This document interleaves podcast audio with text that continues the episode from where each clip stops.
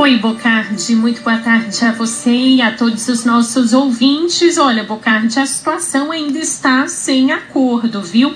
Por isso, para tentar aprovar a PEC dos precatórios na sessão da Câmara dos Deputados ainda hoje, lideranças do governo negociam algumas mudanças no texto a partir de destaques supressivos para que ele não tenha que voltar para o Senado. O acordo é não vincular prazo para o subteto dos precatórios.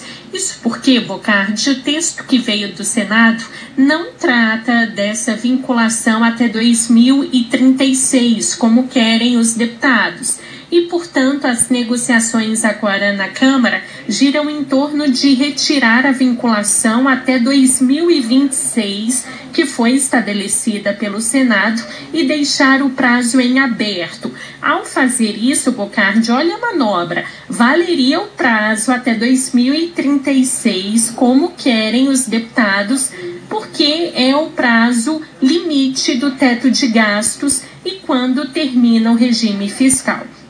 Além disso, outro ponto que está sendo acordado é mudar o cronograma para o pagamento dos precatórios. Isso porque o texto que veio do Senado diz que os precatórios têm que ser pago, têm que ser pagos dentro de um regime escalonado, ou seja, 40% do pagamento em abril de 2022 30% em agosto de 2023 e mais 30% em setembro de 2024.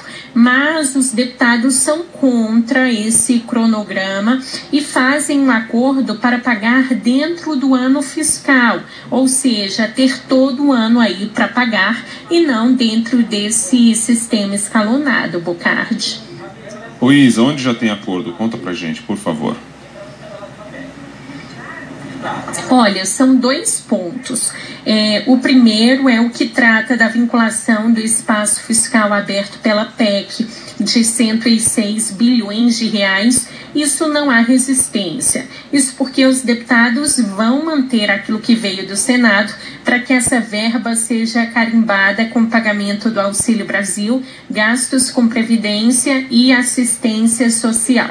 E um, e um outro ponto de acordo é a retirada do Fundef, que é o Fundo de Educação, do teto de gastos. Bom, mesmo sem um acordo definido e ainda fechado, Bocardi, um deputado que participou da reunião de líderes da base do governo agora à tarde disse reservada, reservadamente à CBN que a proposta será votada hoje, a partir das 7 horas da noite.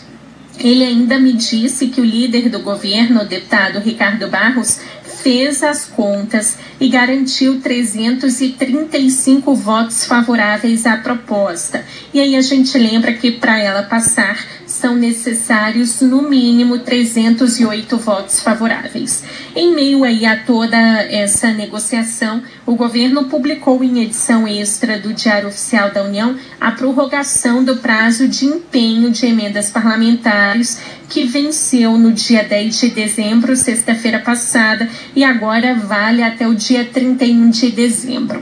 A portaria com prazo até o dia 10 de dezembro impediu o empenho desses recursos desde a semana passada, o que desagradou deputados que prometiam aí um revanche ao governo nessa votação de hoje da PEC dos precatórios, que é uma matéria importante para o Palácio do Planalto, porque abre o espaço para bancar o Auxílio Brasil.